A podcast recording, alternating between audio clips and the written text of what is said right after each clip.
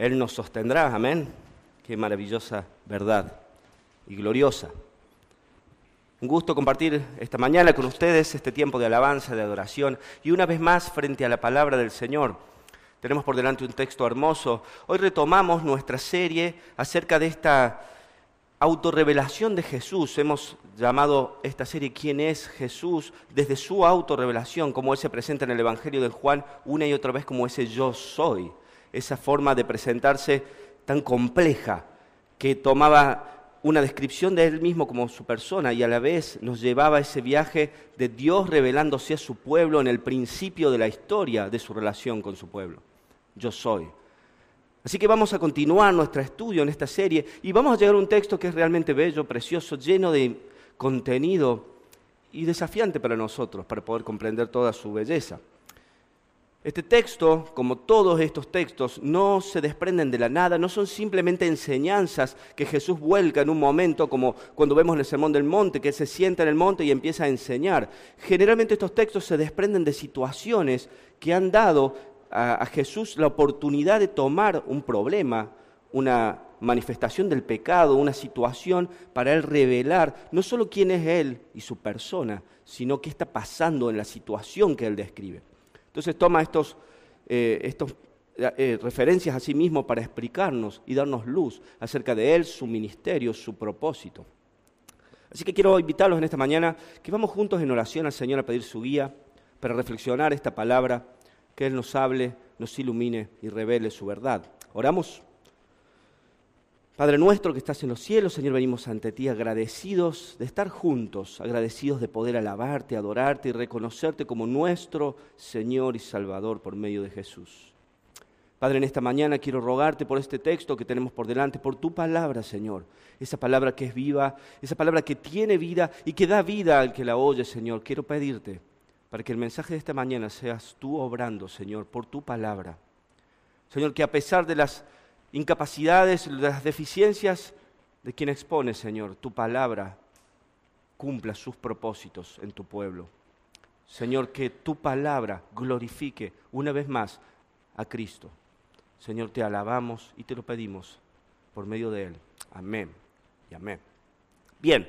El texto que vamos a reflexionar hoy se encuentra en el capítulo 10 del Evangelio de Juan. Vamos a estar viendo el capítulo 10 del versículo 1 al versículo 16. Antes de leerlo el texto, yo quisiera eh, introducir un poquito la situación. Lo que ha venido pasando acá para que entendamos es que ha habido una situación en el capítulo 9 que ha consumido todo el capítulo, básicamente, que es la situación donde Jesús se encuentra con un ciego de nacimiento.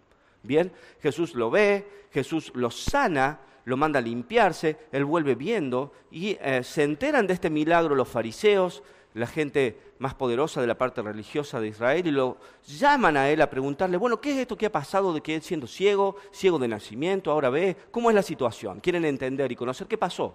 Saben que Jesús está detrás de esto y quieren escuchar de su voz. Y este hombre dice, miren, yo era ciego y ciego de nacimiento. Y este hombre, no sé quién es, vino y me curó y me mandó a lavarme y yo vi y veo. Entonces ellos no conformes con esta verdad empiezan a increparle aún más. Y él dicen, ¿no sabes que este hombre que tú es un pecador? ¿Cómo vas a seguirlo a él? Y él dice, miren, si es pecador yo no sé. Una cosa yo sé, que yo era ciego y yo veo. Y él empieza a crecer en su fe en este momento. ¿Saben qué? Ustedes pueden decirme lo que quieran de este, de este, de este Señor, de este que me salvó y me ha curado la vista. Yo no sé si es verdad lo que ustedes dicen, lo que yo sí sé es lo que hizo en mi vida. Y eso es lo que él empieza a expresar. Entonces, no conforme con esto, le piden a él que niegue esta verdad. Y a medida que avanza la historia, convocan a sus padres y los padres dicen, miren, yo no sé, él nació ciego, sí sabemos esa verdad, pero ya es grande, pregúntenle cómo es que ve. Y este hombre ya se anima a ir un paso más adelante cuando es vuelto a convocar y pedirle que niegue que Jesús lo sanó o que había sido ciego de verdad. Inclusive ellos llegan al punto de decirle, vos tenés que decir que no era ciego. Entonces este hombre llega un punto que dice, miren, esto es lo maravilloso, que ustedes no saben ni quién es. Y a mí me devolvió la vista. Y si hay algo cierto que todos sabemos es que nadie le puede devolver la vista a un ciego de nacimiento sin obrar a Dios en él. Entonces Él le da una verdad que se las pone en la mesa, llevándolos a algo que conocen, que este ciego mismo conocía. Si no viniera de Dios, esto no puede ser. Y mientras más me increpan a mí, más creo yo en esa verdad. Este viene de Dios. ¿Y saben qué hacen los fariseos? Le dicen, vos que naciste del todo en pecado nos vas a enseñar a nosotros, los maestros de la ley. Andate de acá. Y lo expulsaron. Lo expulsaron de la sinagoga, lo expulsaron de la posibilidad de entrar en comunión con el pueblo de Dios. Y el hombre sale y Jesús lo encuentra. Y Jesús se acerca a él. Y le dice, ¿crees tú en el Hijo de Dios? ¿Quién es, Señor, para que crea? Yo soy el que habla contigo. Y creyó y adoró. Jesús tomó este hombre que había sido expulsado y desechado por los fariseos y se lo lleva. Entonces Jesús, retomando esta situación, es que viene a dar esta enseñanza. Y vamos a leer el texto ahora. Versículo 1 del capítulo 10. En verdad les digo que el que no entra por la puerta en el redil de las ovejas, sino que sube por otra parte, ese es ladrón y salteador. Pero el que entra por la puerta es el pastor de las ovejas. A éste le abre el portero y las ovejas oyen su voz. Llama a sus ovejas por nombre y las conduce afuera. Cuando ha, saca todas las suyas, va delante de ellas y las ovejas lo siguen porque conocen su voz. Pero a un desconocido no seguirán, sino que huirán de él porque no conocen la voz de los extraños. Jesús les habló por medio de esta comparación, pero ellos no entendieron qué era lo que él les decía. Entonces Jesús les dijo de nuevo, en verdad les digo, yo soy la puerta de las ovejas. Todos los que vinieron antes de mí son ladrones y salteadores, pero las ovejas no les hicieron caso. Yo soy la puerta. Si alguno entra por mí, será salvo. Y entrará y saldrá y hallará pastos. El ladrón solo viene para robar, matar y destruir. Pero yo he venido para que tengan vida y para que la tengan en abundancia. Yo soy el buen pastor. El buen pastor da su vida por las ovejas. Pero el que es un asalariado y no un pastor, que no es el dueño de las ovejas, ve venir al lobo y abandona las ovejas y huye. Entonces el lobo las arrebata y las dispersa. El asalariado huye porque solo trabaja por el pago y no le importan las ovejas. Y ellas, eh, yo soy el buen pastor y conozco mis ovejas y ellas me conocen, al igual que el Padre me conoce y yo conozco al Padre y doy mi vida por las ovejas. Tengo otras ovejas que no son de este redil. A esas también yo debo traerlas y oirán mi voz y serán un rebaño con un solo pastor. Esta es la enseñanza que Jesús nos da acerca de quién es Él, que se desprende de esta situación que hemos estado hablando de este ciego. Ahora, el punto es entender qué es lo que Jesús quiere hacer, qué es lo que quiere enseñarles a los fariseos, cuál es la verdad que Él quiere revelar acerca de Él mismo. Este ciego ha sido sanado y los fariseos, lejos de ver a Jesús en el milagro y lejos de creer en las obras de Dios, lo han expulsado de la congregación. Estos hombres tenían una ceguera espiritual enorme, a tal punto que la última parte del capítulo 9, ellos dicen, Jesús les habla que los que son ciegos no necesitan, no estarían, si fueran ciegos no estarían en pecado, les dice él. Entonces ellos hablan que nosotros somos ciegos también, nos estás llamando ciegos. Jesús los ha acusado de no poder ver lo que espiritualmente está pasando.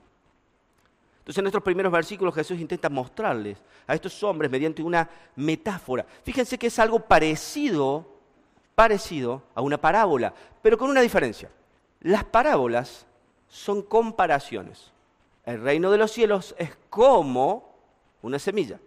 Bien, entonces me debe llevar a mí a imaginarme una situación como algo parecido, una ilustración que trata de mostrarme una idea para que yo tenga dimensión de lo que pasa. Pero esto es una alegoría. La, alegoría. la alegoría funciona un poco diferente, es una metáfora. Literalmente cada parte de la alegoría tiene un sentido, un propósito, representa alguna cosa. Es una verdad eh, puntual, pero definida por otros términos que tienen otro sentido. Entonces, acá cada cosa que Jesús dice tiene un significado específico. Cuando Él habla de oveja, Él se está refiriendo a algo cuando él habla de puerta, cuando él habla de pastor y cuando él habla de redil. Cada cosa tiene un, un significado puntual. Bien, no es una comparación, sino que es una metáfora. Bien. Entonces Él los ha acusado en esta metáfora puntualmente de que ellos eran bandidos y ladrones, falsos pastores. Eso es lo que Él les dice abiertamente. Fíjense, volvamos para ir analizando nuestro texto. Él empieza diciendo, en verdad les digo, el que no entra por la puerta en el redil de las ovejas, sino que sube por otra parte, es el ladrón y salteador. Antes de, de, desarrollar el texto, necesitamos entender un poquito qué es lo que es esta historia del redil que Jesús va a tomar y va a explicar. ¿Bien? Nosotros estamos acostumbrados hoy a ver campos con ganado, ver corrales, ¿cierto? Entonces el ganado se guarda en distintos corrales, pero en esta época normalmente los corrales eran, estaban hechos de paredes de piedra, picas de piedra circulares o con distintas formas, aprovechando el terreno, eran murallas de piedra, bien, con un solo ingreso, una sola puerta donde se guardaban las ovejas. El problema que hay es que en las ciudades grandes muchas personas tenían ovejas. No podía cada uno entrar a su casa con un rebaño de ovejas y guardarla en el patio, imagínense, ¿cierto? Es como si hoy quisiéramos hacer esto en medio de la ciudad de Córdoba. ¿Cómo hacemos para ser pastores acá? ¿Bien? Pero en Jerusalén había muchos pastores. Claro, y en la ciudad no había ni dónde comer las ovejas, ni dónde guardar las ovejas. Entonces estaban estos rediles, que eran corrales muy grandes, donde se ponían todas las ovejas a guardar durante la noche. ¿Bien? Entonces durante el día el pastor venía entraba a redil, sacaba sus ovejas, se las llevaba al campo y al anochecer traía sus ovejas y las dejaba ahí. Y había alguien que custodiaba el ingreso para que no viniera cualquiera a sacar las ovejas. Ahora se nos presenta un problema. ¿Cómo hace un pastor para llevarse sus propias ovejas? Hoy tenemos las marcas de fuego en el ganado, ¿bien? Que uno le pone una marca con un hierro y le graba en la piel. Pero las ovejas que tienen lana, eso se cubre, no se puede hacer así. Y imagínense cada mañana el lío, no, esa es mía, no, es mía. ¿Cómo hacemos para separar las ovejas? Resulta que las ovejas tienen una particularidad muy especial. Ellas aprenden cierto código de lenguaje de sus pastores. Yo tengo una tía, que es donde yo vi esto en la práctica, en Calamuchita, que ella es pastora de ovejas.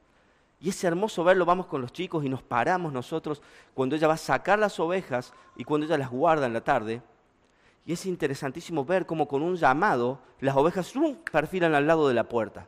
Y ella le habla, le da señales con su voz. Y cuando nosotros vamos y queremos tocar las ovejas, salen desparramados, se van, nos esquivan. Pero ella las llama y ellas van hacia la puerta y les abre el corral y ellas salen solitas. Es impresionante cómo la oveja reconoce la voz de su pastor. Entonces estas ovejas, el pastor llegaba a la mañana y llamaba con un llamado especial a sus ovejas y éstas salían y el pastor llevaba a las ovejas. Ahora Jesús le dice, miren, si alguien, ustedes ven que quiere ir al redil, pero resulta que se está trepando la pirca de piedra y queriendo sacar una oveja de ahí, ese no es un pastor de una oveja, ese es un ladrón, un salteador, dice él. No hay que ser muy inteligente, ¿no? Imagínense que ustedes, viene alguien por la noche y le golpea la puerta de la casa. Obviamente, ustedes van a abrir con cierto temor y cautela a un vecino que les pide algo. Bueno, ya está. Ahora, si ven a alguien trepando por la medianera del patio, claramente no viene a pedir algo de buena manera, ¿no? Es algo raro. Jesús le está dando una ilustración muy clara. Le dice, che, si alguien entra por otro lado, esto no es el pastor. Esto es un ladrón o un salteador. Él está diciendo esto como una metáfora. Entonces, claro, ellos se quedan mirando, ¿de qué nos está hablando? Nosotros entendemos lo de las ovejas. Pero ¿qué tiene que ver con lo que estamos nosotros reflexionando? El problema es que Jesús le hace un reclamo muy abierto y muy abrupto. Los pastores espirituales de Israel, todos los religiosos, los fariseos, tenían una misión dada por Dios. Es algo que vemos recurrente en todo el Antiguo Testamento. Tenían el propósito de llevar al pueblo de Dios hacia Él. Eran pastores. Dios se ha presentado en el Antiguo Testamento como el pastor de Israel, Israel como su rebaño, la nación es el redil y las ovejas son todo el pueblo. Bien, y Él ha dado a, a ese pueblo pastores para que lleven al pueblo hacia Él. Y Jesús le está acusando de no llevarlos a ellos los pastores estos, los religiosos, no estar cumpliendo su labor de llevar, sino que están haciendo lo que hace un ladrón. En vez de, de cuidar el rebaño, ellos entran y roban el rebaño, consumen del rebaño, pero no están cuidando al rebaño. Están haciendo lo que haría un ladrón. ¿Qué hace un ladrón? Va a buscar una oveja porque quiere comer, porque la quiere vender, porque quiere sacar su lana. Se quiere proveer a sí mismo de la oveja y no le interesa la oveja, ni cuidar la oveja, ni lo que pase con el rebaño. Para el pastor es totalmente distinto. Él está pensando en que su rebaño esté alimentado, cuidado y nutrido. Por eso él da esta comparación. dice, ustedes son falsos pastores. Ustedes son ladrones y salteadores porque no han entrado por la puerta, sino que se están sirviendo del rebaño. Están robando. Eso es lo que él les dice de una manera muy fuerte. Para que entendamos un poco, yo voy a leer algunos textos, si me acompañan, Mateo 23.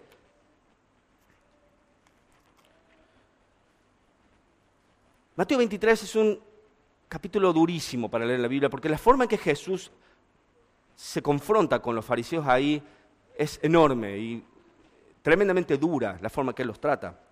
Vamos a leer un par de versículos. Dice Mateo 23, versículo 4, que estos hombres atan cargas pesadas y difíciles de llevar y la ponen sobre las espaldas de los hombres, pero ellos ni con un dedo quieren moverlas. Él empieza a desenmascarar cuál era la actitud de estos fariseos. Le dice, ellos saben qué hacen. En vez de ayudar al pueblo a llegar a Dios, empiezan a atarle cargas al pueblo para que el pueblo no pueda llegar a Dios.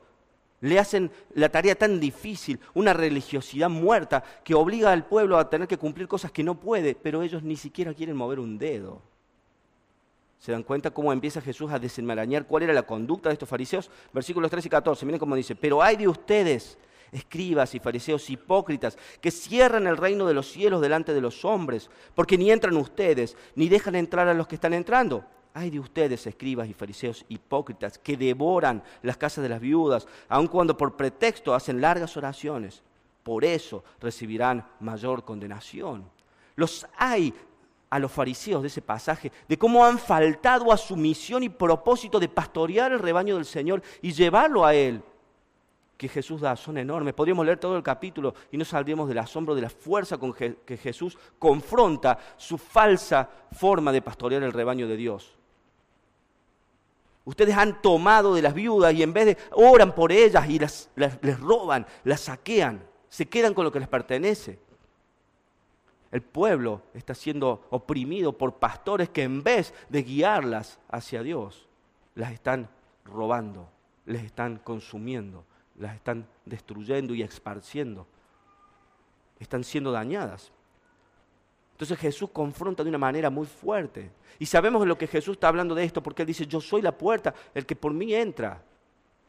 Se trataba de que a través de los caminos de Dios el pueblo llegara a Dios.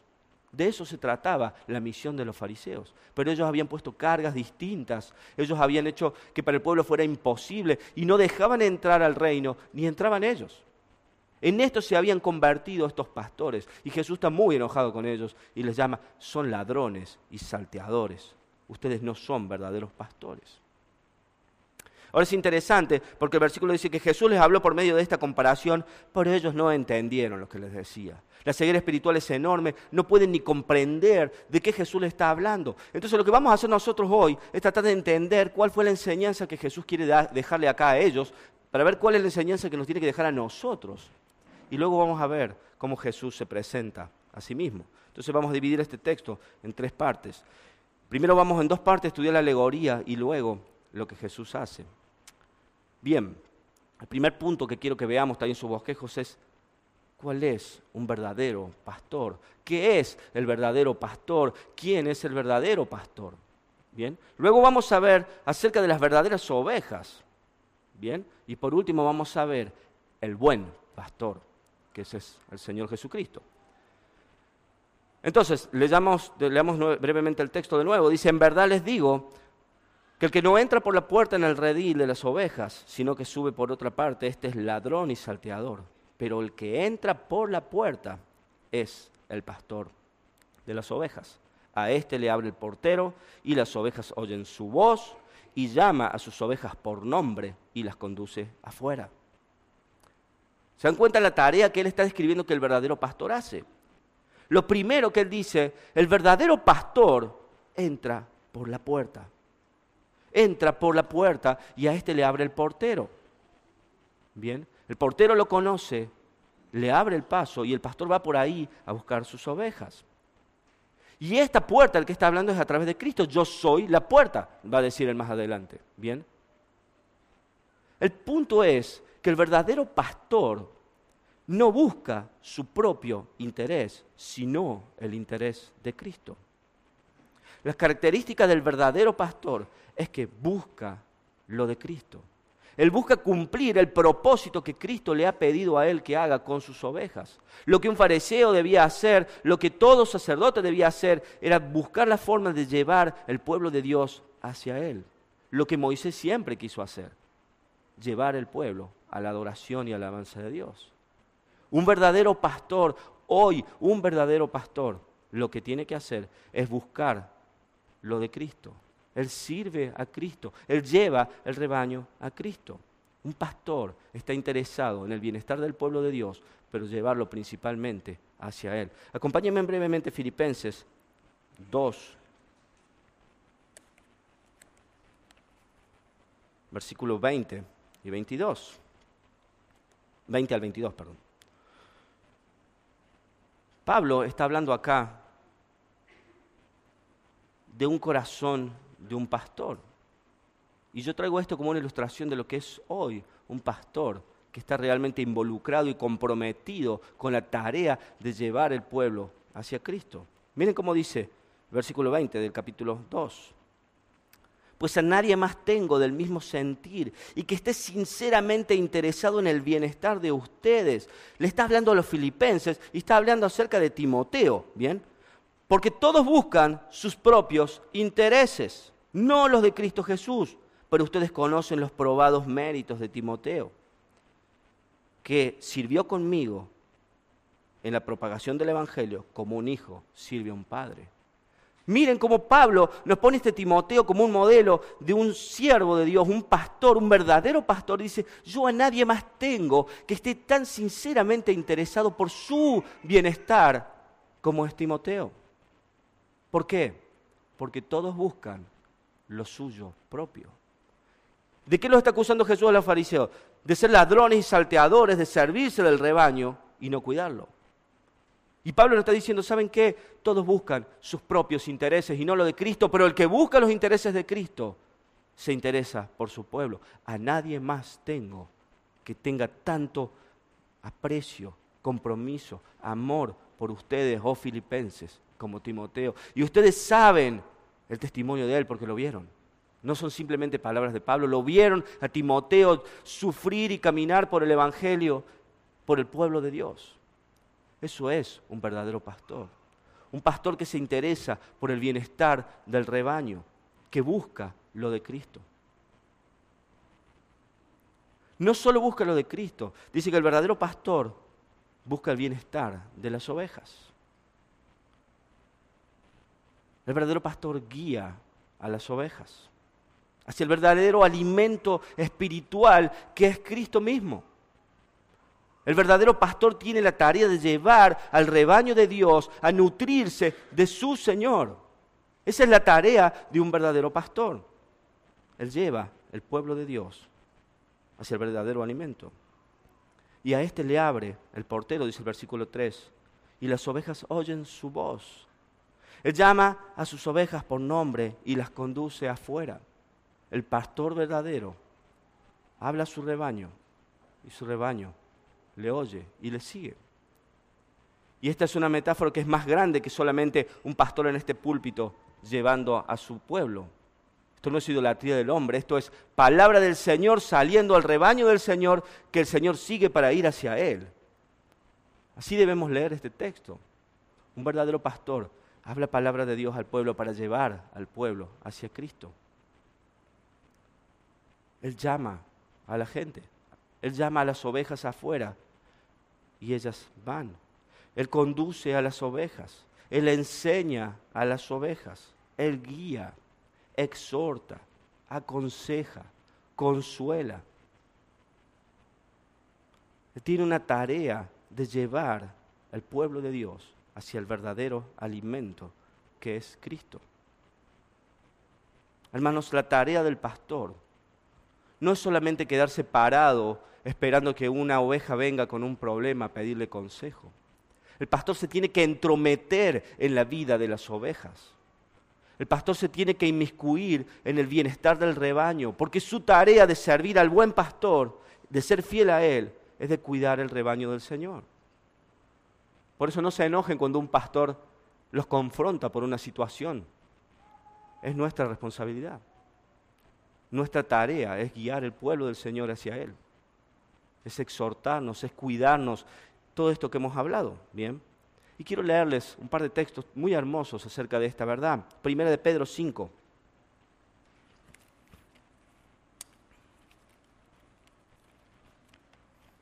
Cómo se nos instruye a los pastores a servir a nuestro Dios. 5 versículos 2 al 4. Pedro exhorta acá a los líderes y dice, pastoreen el rebaño de Dios entre ustedes, velando por él, no por obligación, sino voluntariamente, como quiere Dios, no por la avaricia del dinero, sino con sincero deseo, tampoco como teniendo señorío sobre los que les han sido confiados, sino demostrando ser ejemplo al rebaño. Y cuando aparezca el príncipe de los pastores, ustedes recibirán la corona inmercesible de gloria. Hay un llamado hacia el verdadero pastor a guiar al pueblo del Señor y nos hace entender, les han sido confiados.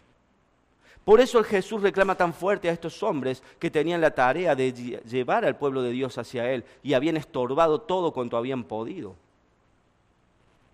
Entonces este texto nos quiere revelar cuál es la tarea de un verdadero pastor de Dios nosotros tenemos la responsabilidad de guiar el pueblo de Dios a través de la puerta que es Cristo y llevarlo hacia el alimento espiritual que es Cristo mismo.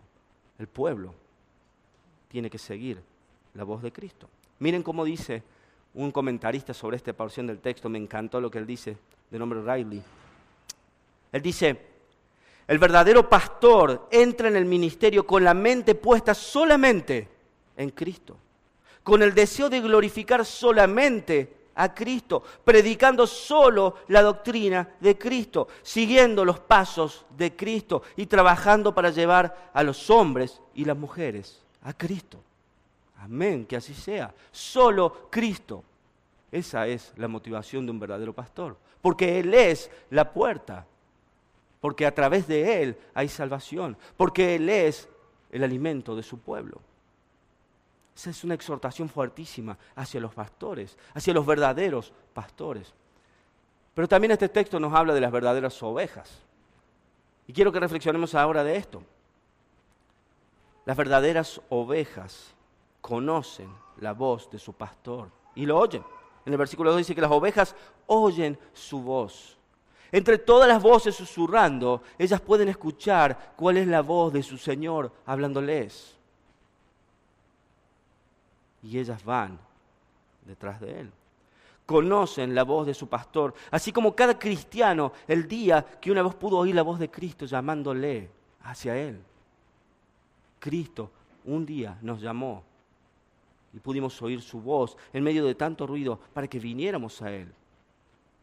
A través de cualquier circunstancia, la predicación de un amigo, una reunión en la iglesia, un retiro, Dios, Jesús llama a su pueblo y su pueblo oye su voz y viene a él.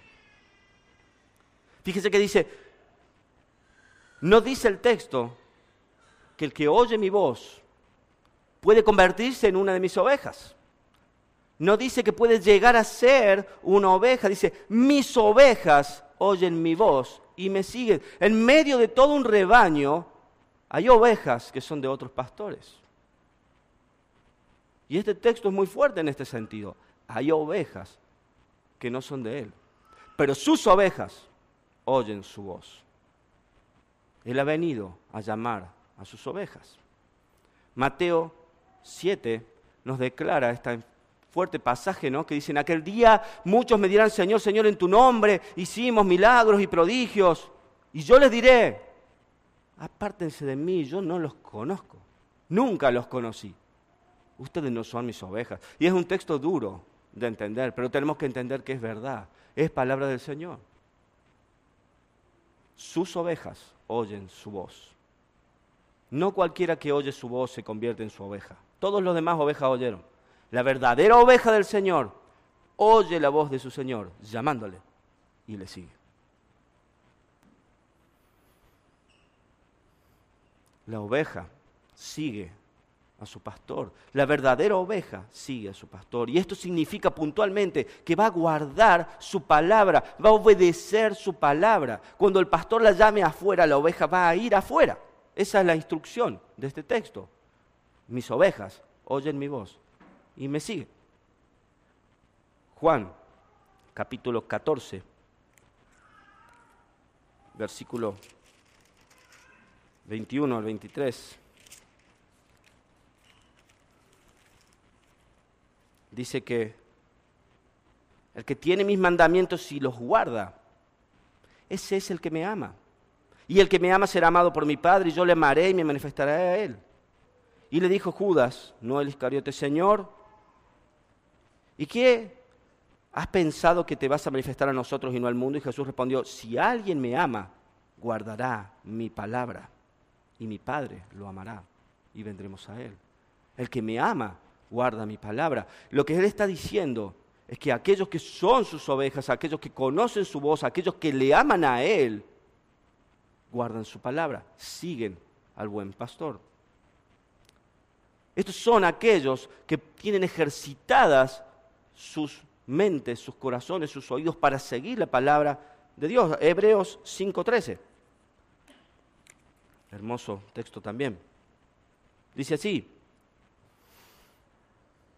porque todo el que toma solo leche no está acostumbrado a la palabra de justicia, porque es niño, pero el alimento sólido es para los adultos, los cuales por la práctica tienen los sentidos ejercitados para discernir el bien y el mal. Hermanos, seguir la voz de Cristo, estar embebidos de su voz, nos hace crecer, tener ejercitados los sentidos para poder seguir la instrucción de nuestro Señor.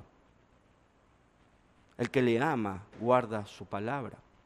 El llamado de este texto es, mis ovejas me oyen, pero mis ovejas me siguen.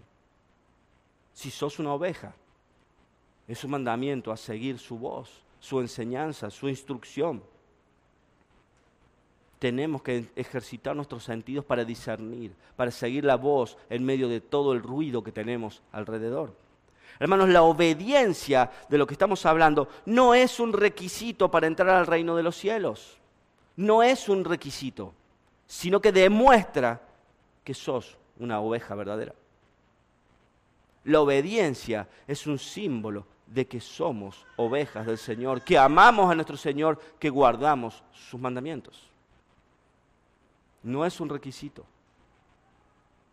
es un testigo. Nuestra obediencia testifica de que somos ovejas verdaderas. Estas son las enseñanzas más fuertes que yo quería tomar acerca de esta parábola, o perdón, esta alegoría que Jesús está dando acerca de quién era Él. Esto que la ceguera espiritual del pueblo no les permitió escuchar. Pero Jesús ahora va a tomar el texto y va a ir un poco más fuerte, porque claro, en el versículo 6 nos dice, ellos no entendieron lo que se les decía. Entonces Jesús ahora va a aclarar de qué está hablando. Va a tomar la enseñanza y va a ir más profundo. Versículo 7. Entonces Jesús le dijo de nuevo, en verdad les digo, yo soy la puerta de las ovejas. Todos los que vinieron antes de mí son ladrones y salteadores pero las ovejas no le hicieron caso. Yo soy la puerta. Si alguna entra por mí, será salvo y entrará y saldrá y hallará pastos.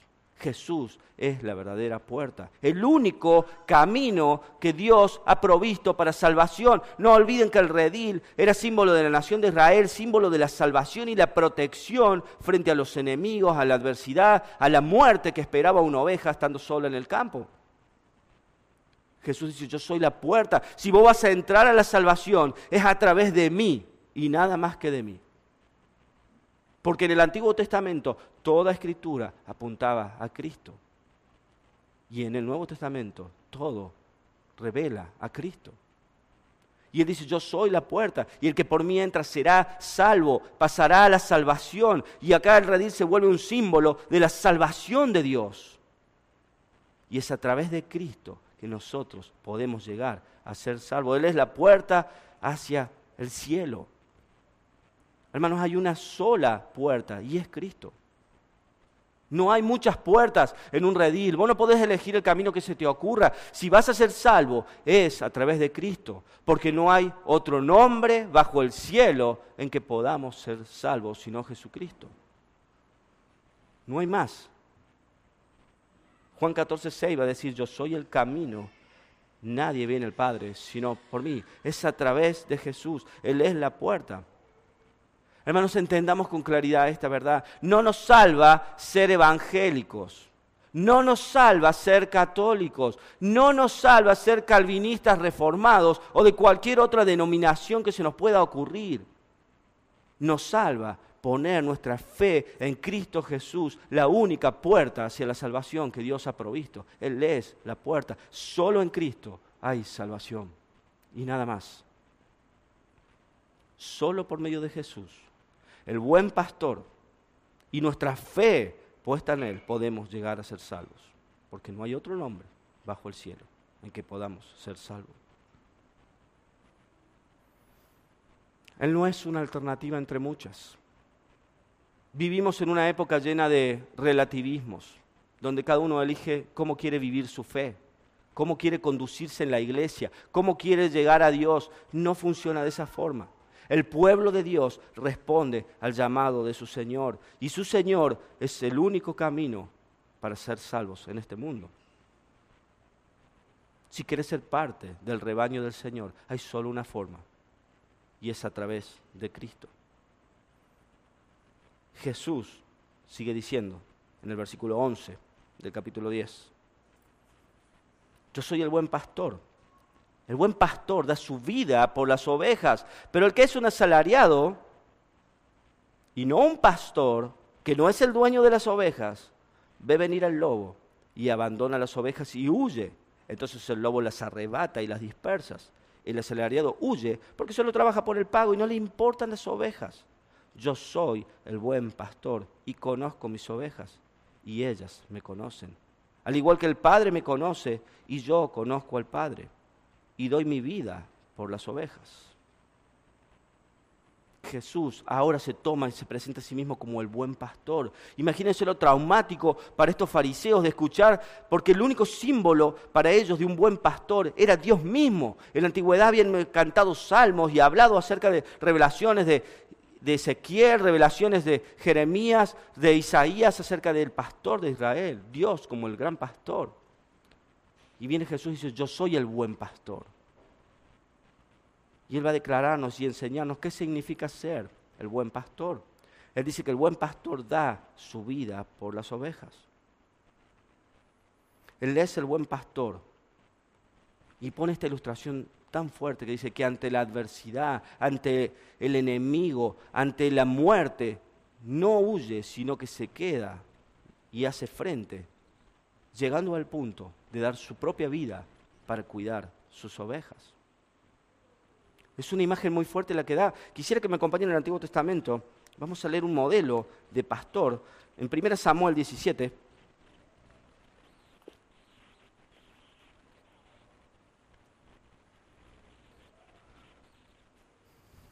Versículos 34 y 35. Una situación muy conocida donde David va a enfrentar a Goliat y Samuel va a escuchar a este niño animarse a desafiar. Le va a decir, ¿cómo haces vos esto? Sos un niño, este hombre es un guerrero. Y la explicación de David es hermosa. dice, pero David respondió a Saúl, su siervo apacentaba las ovejas de su padre. Y cuando un león o un oso venía y se llevaba un cordero del rebaño, yo salía tras él y lo atacaba y lo rescataba de su boca. Y cuando se levantaba contra mí, lo tomaba por la quijada y lo hería y lo mataba. Este es David presentando cómo era su compromiso pastoral con el rebaño. Por eso Dios en un momento toma a este hombre y dice, este es un hombre conforme a mi corazón. Miren la carga pastoral que este hombre tiene por su pueblo. Y Dios lo va a poner como el pastor de Israel. A este hombre David. Él estaba dispuesto a enfrentar la adversidad, el temor, este animal que se ha llevado una oveja. Y uno diría, bueno, ya se llevó una, los demás estamos salvos, estamos todos bien, nos quedamos acá, ya se va, el animal no va a venir más. No, Él no hace eso. Él va detrás de esa fiera y la quita y se la arrebato de la boca, dice, y si me ataca, entonces voy a enfrentarlo y lo mato. ¿Se dan cuenta el corazón pastoral de este hombre? ¿Cómo Dios no iba a mirar en él un hombre digno de ser llamado un pastor de Israel? Que pastoreara a su pueblo. Pero Jesús dice, yo soy el buen pastor. Yo no solo estoy dispuesto a enfrentar a las fieras que dañan al redil, yo voy a morir por preservar mi redil. Voy a poner mi vida ante el lobo para que sea tomada y sean perdonadas las ovejas. ¿Se dan cuenta el punto que llega el compromiso del Señor? Él es el buen pastor que da su vida por las ovejas. El falso pastor, dice él, va a huir ante la adversidad, va a huir ante el temor, porque es un asalariado, porque no le importan las ovejas. Miren cómo dice Dios, acompáñame en Ezequiel, es un texto hermoso y no quería dejar de leerlo. Vamos a leer algunos versículos. Ezequiel capítulo 34. Dios va a dar un mensaje durísimo hacia la nación de Israel, puntualmente hacia sus falsos pastores y los va a juzgar de una manera terrible. Miren el versículo 1 al 6. Entonces vino a mí palabra del Señor diciendo, Hijo de hombre, profetiza contra los pastores de Israel. Profetiza y di a los pastores, así dice el Señor Dios, ay de los pastores de Israel, que se apacientan a sí mismos. ¿No deben los pastores apacentar el rebaño? Comen la grasa y se han vestido con lana, degüellan a la oveja engordada pero no apacientan al rebaño. Ustedes no han fortalecido a las débiles, no han curado a la enferma, no han vendado a la herida y no han hecho volver a la descarriada, no han buscado a la perdida, sino que han dominado con dureza y con severidad. Las ovejas se han dispersado por falta de pastor y se han convertido en alimento para toda fiera del campo se han dispersado. Mis ovejas andan errantes por todos los montes y por todas las colinas altas. Mi oveja ha sido dispersada por toda la superficie de la tierra sin haber quien las busque ni pregunte por ellas. Miren la acusación durísima que Dios hace contra sus pastores, los que debían cuidar a su pueblo. Y sigue diciendo el versículo 11 y 12. Miren cómo dice aquí. Hermoso texto.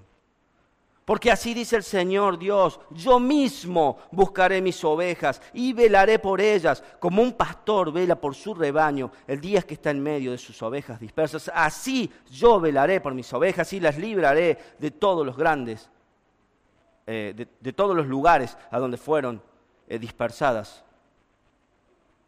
Yo mismo buscaré mis ovejas, dice el Señor. El Señor ha venido a buscar sus ovejas. Este es el pastor que no huye ante el lobo, sino que se pone a enfrentarlo y está dispuesto a morir para salvarlo. Este es el buen pastor que dio su vida por su rebaño. El Señor ha venido a armar su rebaño, a reconstruir su rebaño. Fíjense el final del capítulo, el último versículo que leemos, el 16. Tengo otras ovejas que no son de este redil a esas también debo traer y oirán mi voz y serán un rebaño con un solo pastor. Y él está hablando ahora, ya no de la nación de Israel, sino de todo hombre, mujer y niño sobre esta tierra que ha puesto su fe en Cristo Jesús y pasa a ser parte del rebaño del Señor, que ha oído la voz de su pastor llamándolo a salvación y ha respondido en fe. Él está reuniendo un solo rebaño. Jesús vino a este mundo a reunir su rebaño, a, llamar de los confines de la tierra a cada oveja que estaba perdida, maltratada, lastimada y herida, para consolarla, para cuidarla, para abrazarla, para morir, para cuidarla y salvarla. Él es el buen pastor. Y yo quiero preguntarte, ¿es Jesús tu pastor? ¿Sos una de sus ovejas? ¿Podés oír su voz llamándote? Porque si estás hoy y vos no sos una de sus ovejas, pero has venido porque de algún modo el Señor te está llamando, es su voz gritando a lo lejos a sus ovejas que vengan a su redil. sus ovejas oyen su voz. ¿Podés oír su voz? ¿Podés oír tu su voz mostrándote el camino correcto para vivir tu vida? Llamándote a ser una oveja fiel a Él y servirle. De ir hacia donde Él te lleve. Aunque no parezca haber nada adelante, ir por fe, confiando en que el pastor sabe a dónde va. ¿Sos una de sus ovejas? ¿Vas a seguir su dirección? Él ha venido a reunir su rebaño. Sabes, si sos una de sus ovejas, la cosa más linda que hay, que en este texto le dice a sus ovejas, Él llama por su nombre. Él te conoce con nombre y apellido, sabe todo lo que te pasa, te conoce muy bien. Él se interesa por vos. Si no sos de sus ovejas, pero estás oyendo su voz, dice el Salmo 95, 7, si oyeres hoy su voz, no endurezcas tu corazón. Es el buen pastor llamándote hacia el redil. Es el buen pastor llamándote hacia el cielo, la salvación y la seguridad que solo Él puede dar, porque no hay otro nombre bajo el cielo sino en Cristo en que podamos ser salvos. El Señor está reuniendo su rebaño. ¿Sos su oveja? ¿Oí su voz? sigamos a nuestro buen pastor. Oramos. Padre del cielo, Señor, gracias por tu palabra. Gracias por tu revelación y gracias por este glorioso pasaje que nos habla acerca de este Jesús, nuestro buen pastor, que ha dado su vida para que nosotros lleguemos a la salvación. Señor, te alabamos a ti y te adoramos por medio de Él. Gracias por nuestro buen pastor. En el nombre de Jesús. Amén.